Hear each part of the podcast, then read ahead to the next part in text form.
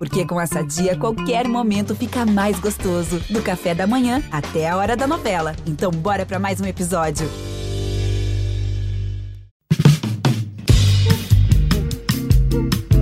Alô, Pelô! Cadê o Elton? Elton, que emoção! Esses negros maravilhosos. Foi Deus que quis! Mas tem o Lodum, sim. como, é, como, é que não, como é que não tem o Lodum? Segue o Baba! Fala pessoal, segue o Baba 77 no ar. Eu sou o Juan Melo e hoje vamos ter um Segue o Baba para falar do rebaixamento do Vitória para a terceira divisão.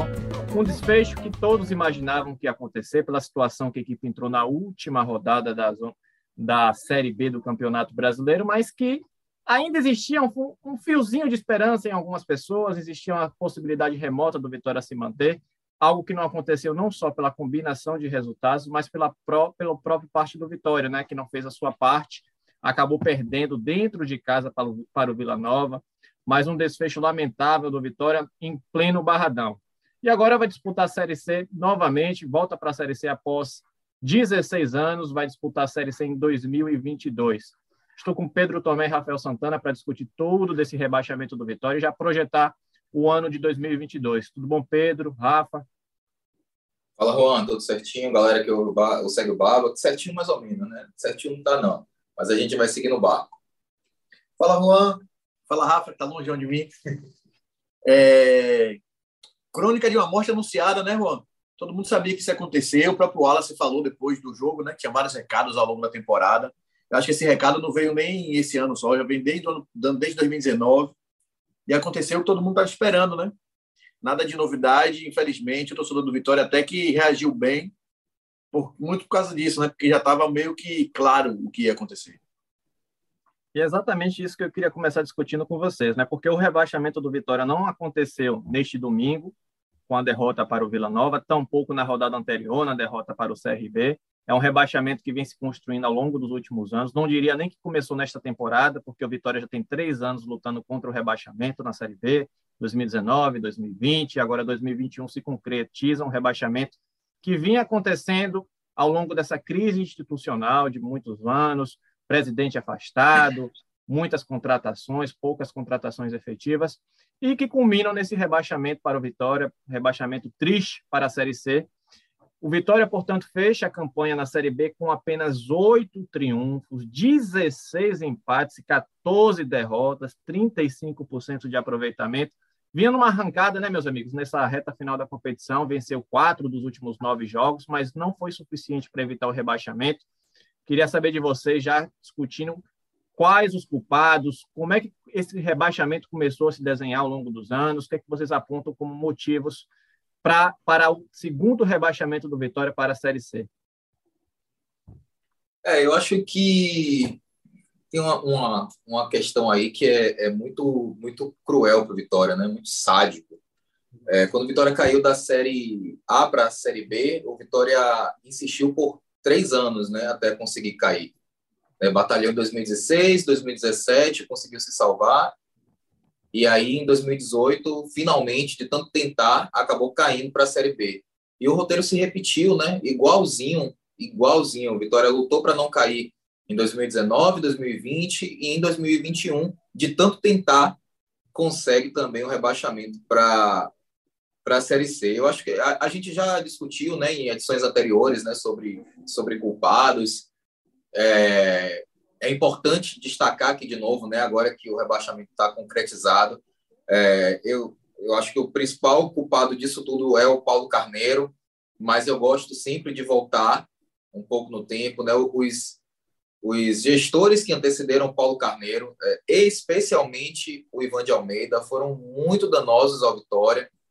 É, Ivan de Almeida, na sua megalomania, acabou destruindo o caixa do Vitória, né, colocando o Vitória em uma situação muito difícil.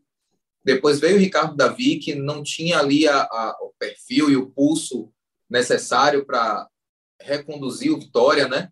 É, pegou uma situação complicada já, mas ele também tem a sua responsabilidade. E aí veio o Paulo Carneiro, que o Vitória, assim, o, o que o Vitória menos precisava era Paulo Carneiro, com seu perfil centralizador, aquele cara que briga com todo mundo, aquele cara que quer entrar no vestiário para sabe para cobrar jogador. Era o, tudo que o Vitória menos precisava nesse momento era o Paulo Carneiro.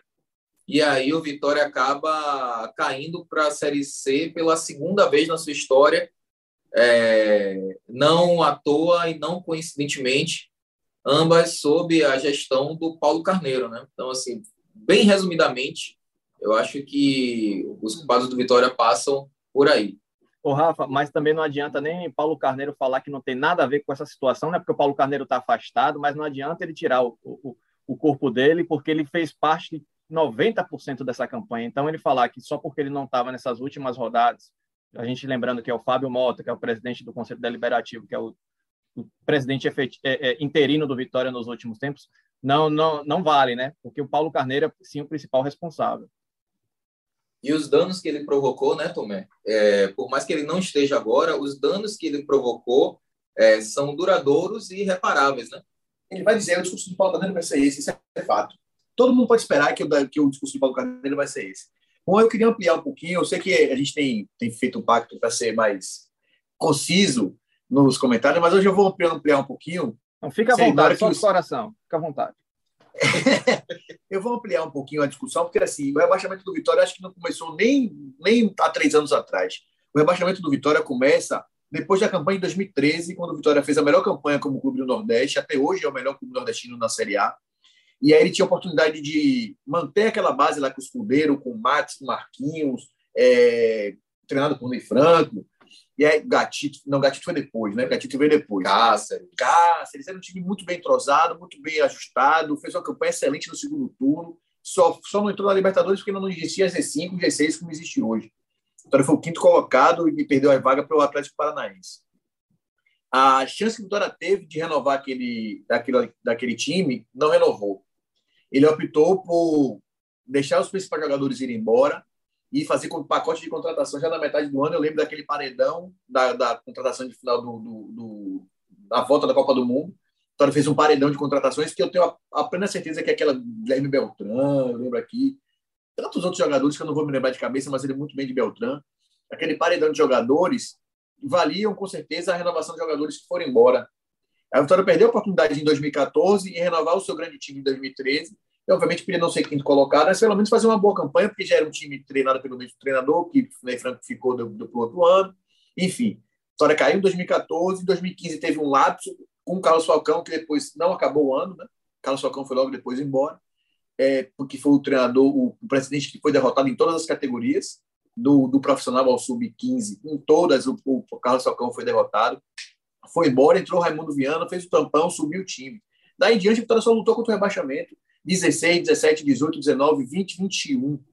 E nesse período todo, a Vitória teve Carlos Falcão, Raimundo Viana, Ivan de Almeida, Ricardo Davi e Paulo Carneiro. São cinco presidentes. É gente demais para gerir um clube. Então, o rebaixamento do Vitória não começou com o Paulo Carneiro. Obviamente que isso botou a pá de cal, porque ele é especialista em rebaixar times para a terceira divisão, porque é a segunda vez que ele faz isso com o Vitória. Ele só veio para botar a cereja do bolo, a pá de cal, que acendeu a vela, que botou a coroa de flores, foi Paulo Carneiro.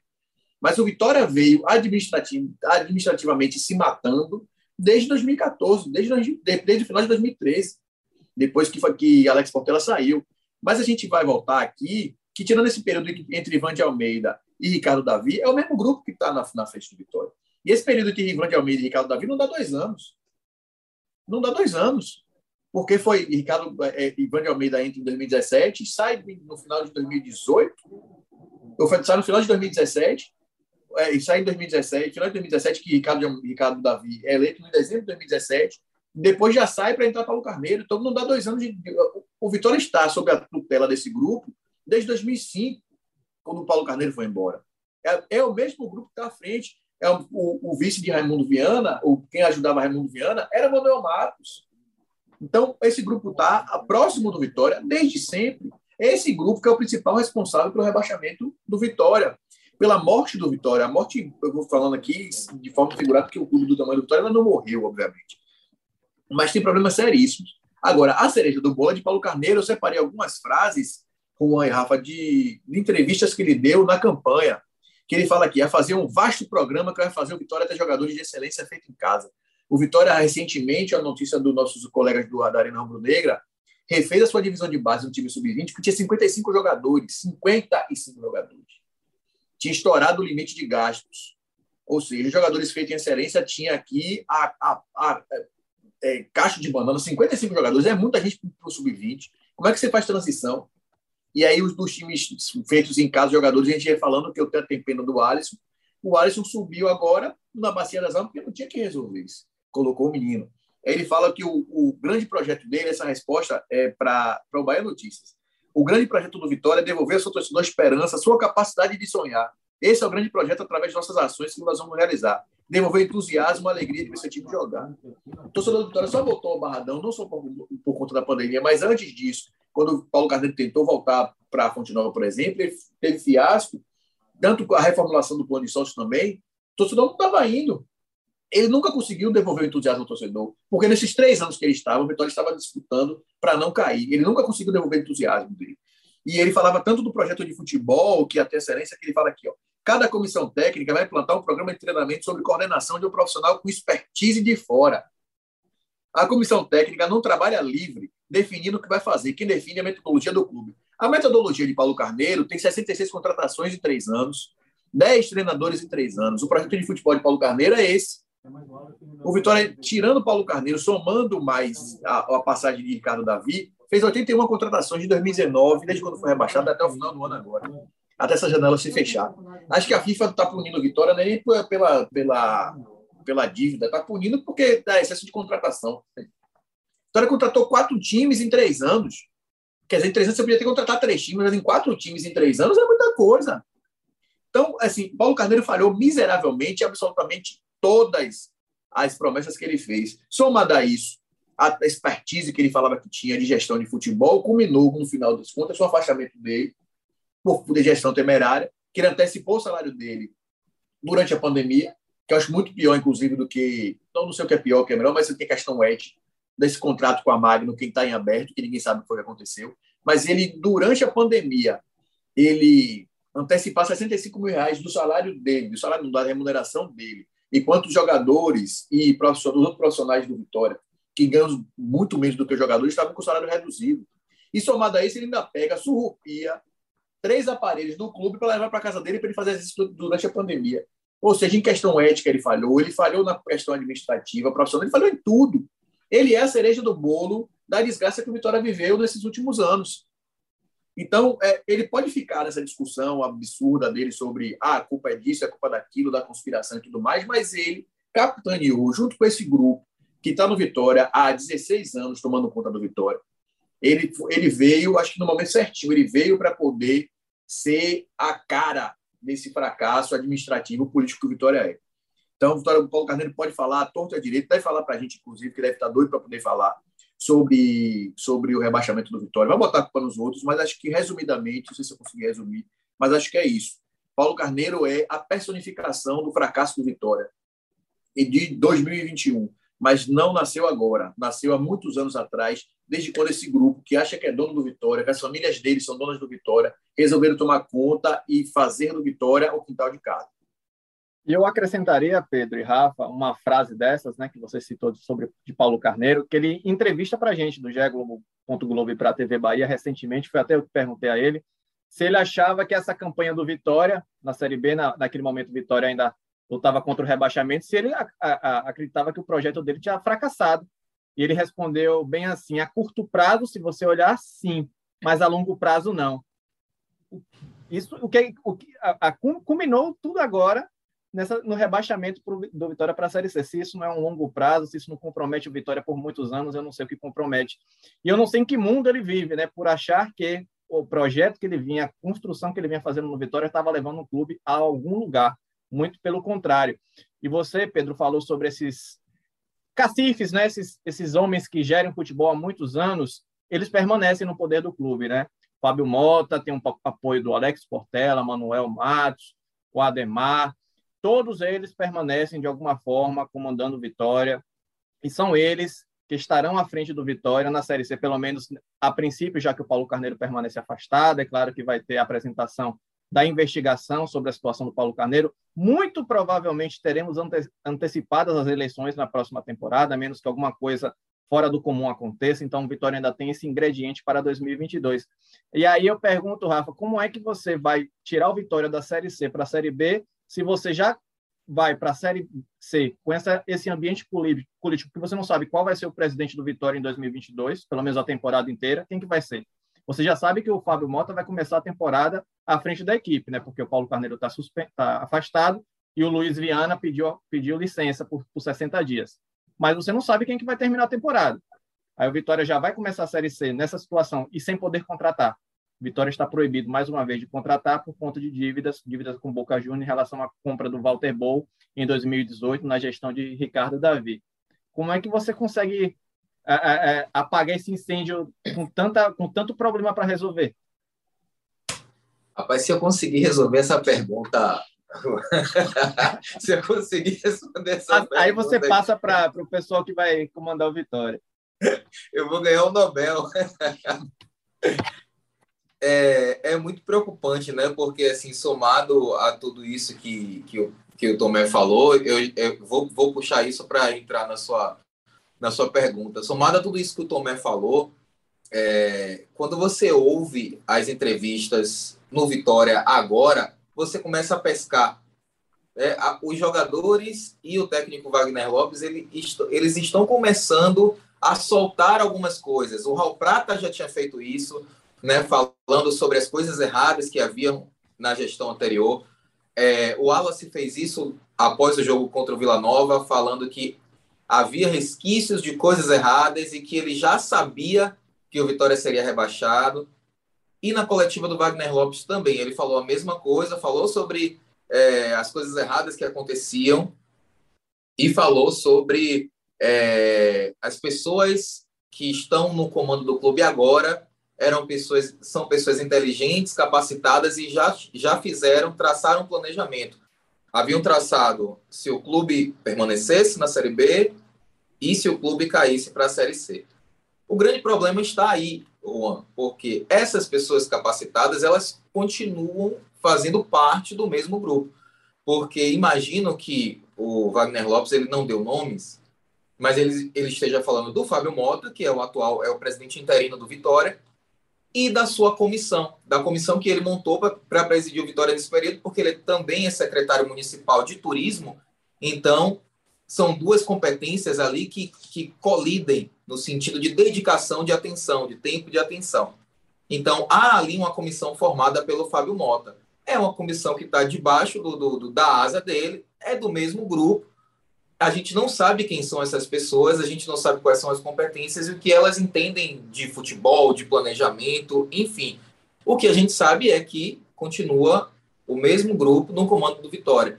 Então, é, eu, eu, eu não consigo imaginar um, um, futuro, um 2022 promissor para o Vitória diante de tantos problemas, diante de tantas dificuldades. O Vitória não vai jogar a Copa do Nordeste. São quase 2 milhões aí de premiação, fora a questão competitiva, né? É a competição mais é, competitiva do primeiro semestre. É, o Vitória está indo jogar a Série C, é, é, um, é um dinheiro que vai deixar de entrar no caixa do Vitória, dinheiro de, de direito de transmissão da Série B. Né? Esse dinheiro vai desaparecer. Então, assim, quem assumiu Vitória assume numa condição assim muito difícil. Ainda aliado a isso, a gente tem a questão da, da proibição de contratação. É um cenário de terra arrasada. Né? É, é, quem estiver no comando do Vitória vai precisar fazer mágica mesmo. Assim, vai, ser, vai, vai precisar ser pessoas com os pés, os pés fincados no chão e vão precisar fazer mágica para conseguir é, reestruturar o Vitória. Talvez essa reestruturação não aconteça da noite para o dia, não. Talvez seja um processo que demore um pouquinho mais, né? A gente tem exemplos. Olha o Fortaleza, quantos anos o Fortaleza pinou na Série D, com a torcida sofrendo pra caramba até chegar no nível que está hoje. Então, assim, o torcedor precisa se preparar para enfrentar assim momentos difíceis, talvez temporadas turbulentas, pensando no, na, na, na reformulação e nesse é, reerguimento do Vitória hum, daqui a alguns anos, porque eu realmente não eu não consigo enxergar, olhar para o ano que vem, olhar para 2022 e imagi, imaginar o Vitória conseguindo sair bem reestruturado ao final da temporada de 2022, devido a todas as dificuldades que tem pela frente. E como você bem lembrou, Juan, a gente não faz ideia de quem é que vai assumir o Vitória para 2022. Então, realmente é um cenário muito difícil. Você falando assim, Rafa, sobre as entrevistas, né, o, é, do Wallace, o próprio Wagner, eu lembro muito, tem uma entrevista muito marcante do Wallace, eu acho para gente, para quem, quem é de fora, assim, o Wallace, eu acho que é um dos pe personagens que rendem maiores entrev melhores entrevistas, porque é um cara que fala com coração, um cara bem sincero nos seus apontamentos. E no início da temporada, quando Vitória caiu na primeira fase do Campeonato Baiano pelo segundo ano consecutivo, o Wallace falou assim que temia com o futuro do Vitória, temia que o Vitória se, fosse se transformasse num Criciúma ou num Paraná. Criciúma estava na Série C, subiu agora para a Série B. O Vitória não está nem no patamar do, do Criciúma nesse momento em termos de divisão e o Paraná caiu da Série C para a Série D. Do, da forma que as coisas estão acontecendo, o Vitória está indo nesse ritmo. O Vitória está se, tá se tornando esquecível do futebol nacional. As pessoas não lembram mais do, do Vitória como um, um, clube gigante, como um clube que vai incomodar. O Vitória tem se apequenado ao longo dos últimos anos. Eu estava fazendo as contas aqui. O Vitória, dos 118 jogos na Série B nos últimos três anos, 2019, 20 e 21, Vitória venceu 30. 30 de 118 jogos na Série B. Venceu 11 em 2019, 11 em 2020, venceu 8 jogos em 2021. Para uma Série B com nível técnico baixíssimo, é muito, é muito pouco, é muito pouco. O Ramon Menezes deixou Vitória com 31% de aproveitamento na Série B. Veio o Wagner Lopes agora, tem aproveitamento superior a 40%. Se fosse só o Wagner Lopes, se fosse só a campanha do Wagner Lopes, Vitória teria uma campanha superior às equipes que foram rebaixadas. Mas o Wagner Lopes pegou todo o histórico do Vitória ao longo da Série B. Pegou toda aquela equipe que penou, passou rodadas e rodadas sem conseguir vencer, sobretudo fora de casa, passando vergonha dentro de casa. Então, tem todo esse histórico. E aí eu chego onde eu, é, é, é, eu queria que vocês comentassem em relação ao próprio Wagner Lopes. Vocês acham que a renovação do Vitória, a construção do Vitória para a próxima temporada passa muito pela manutenção do Wagner Lopes, que na entrevista já deixou claro que pretende permanecer no clube? Ele pode até querer permanecer, eu quero saber se o Vitória vai ter dinheiro para pagar, né? Lembrando que o Vitória teve um orçamento de 35 milhões de reais esse ano. Quer dizer, para o ano que vem, a, a catástrofe está tá muito maior. O Vitória vai ter que gerar receita que não tem, vai ter que fazer um programa de sócio muito forte, vai ter que contar com bilheteria, vai ter que aparecer patrocinador master para expor não sei aonde, porque, como o Rafa já falou, o principal campeonato do primeiro semestre então não está, então a exposição é muito menor. Vai jogar só o Campeonato Baiano. É, a Série C também tem transmissão, tem até em TV aberta, mas número restrito de jogos.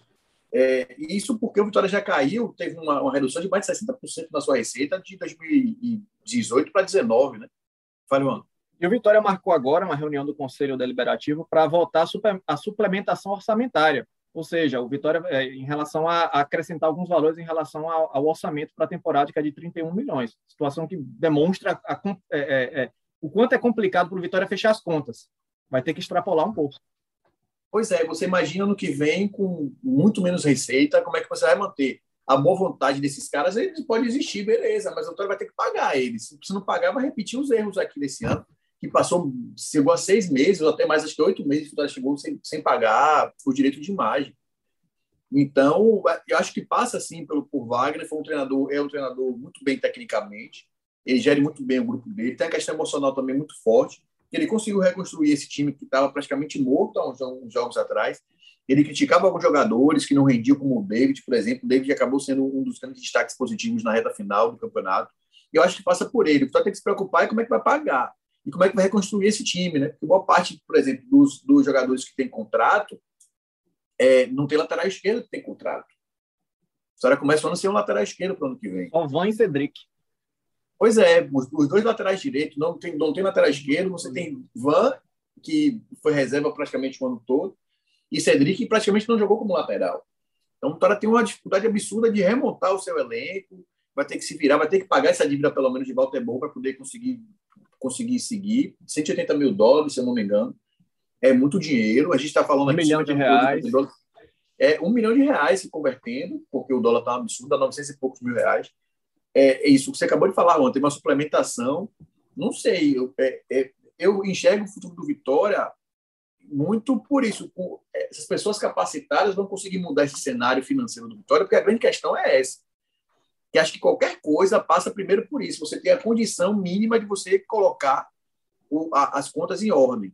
Porque é isso, o Wagner pode até querer ficar, mas ele não vai querer ficar ganhando menos, pode até ganhar menos, mas vai querer absolutamente menos, vai querer receber em dia. Então, acho que passa por isso. Antes de pensar em quem vai ser o comandante, precisa primeiro resolver como é que você vai pagar suas contas. Porque o clube é enorme, o clube, a estrutura do Vitória é gigante. A gente sabe disso, divisão de base, departamento médico, é, é, é muita coisa, três, quatro campos. A última vez que eu fui no Barradão, tomei até um susto com de campos novos que tem lá.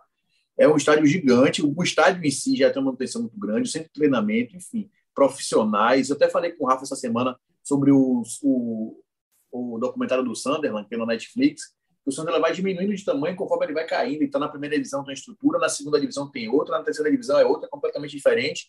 E quando não sobe para a segunda, o pessoal já fica morrendo de medo, tipo, o vai ter nova redução, porque você tem menos dinheiro ainda.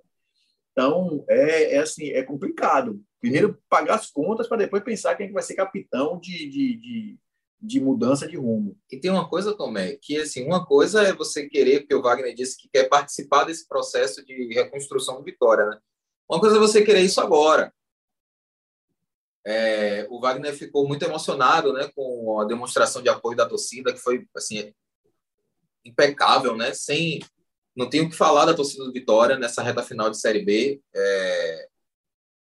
Mas outra coisa é você começar uma temporada de 2022 e receber uma proposta de um time que vai jogar a Série B, porque eu, eu, eu acho que o Wagner termina essa Série B com mercado, com, pelo que ele fez no Vitória. E aí hoje você tem, por exemplo, um time como o CSA, que está sempre batendo na porta para subir, que jogou Série A tem pouco tempo, e faz uma proposta, ah, venha treinar aqui um time que a gente está montando para você, para a gente é, conseguir o acesso no ano que vem, você não balança, sabendo que é um clube estruturado, que paga em dia, será que você não balança? Então, assim, é, eu acho excelente que ele queira ficar, tomara que fique, porque para o Vitória seria, um, um, seria excelente, mas não sei o quanto ele resiste a uma propostazinha assim, sabe, batendo na porta, ó, vem, ó, Chapecoense aqui acabou de cair, vem treinar aqui a gente, né? Chapecoense sempre muito forte na Série B. Não sei qual é o. Até porque o Wagner Lopes conhece muito bem a realidade do Vitória, né? Sabe de todos os problemas financeiros e sabe que provavelmente, muito provavelmente no ano que vem vai haver atraso de salário, né? Sabe que o Vitória vai continuar passando por dificuldade. Então acho que a grande questão é essa aí também. E aí eu me pergunto, não só o Wagner, né, mas em relação ao elenco, como é que você vai montar, montar o elenco com tão pouco dinheiro? Porque do elenco do Vitória que sobra, o único jogador experiente é o Wallace que tem contrato para a próxima temporada, o Wallace. E com certeza vai ficar porque já, já demonstrou que quer fazer parte dessa reconstrução. Mas como é que o Vitória vai contratar outras peças? Eu não sei. Em relação aos que vão ficar sem contrato, qual a condição que o Vitória vai ter para renovar e até se vale a pena, né? Aí eu pergunto a vocês: vocês renovariam com o Roberto? Renovariam com o Marcinho, com o Fabinho? Vocês já, já acham que eles entregaram o suficiente para renovarem o contrato? Acho que o Fabinho e o, e o Massinho, até que sim, de certa, certa forma, mas devem ser jogadores caros, sobretudo o Massinho, para uma Série C. Eu não sei nem se o Massinho toparia, mas caso topasse ficar. Acho que é um jogador que deve ser caro para uma Série C. Aí renovariam com eles. E o Fernando Neto? Jogadores que eu acho que já estão aqui há um certo tempo e não entregaram nem perto do que todos imaginam. Desse elenco do Vitória, quem vocês acham assim que, você, que valeria a pena um esforço extra? Se teria alguém até para ter um esforço extra para ficar na, na equipe? Essa aí é difícil.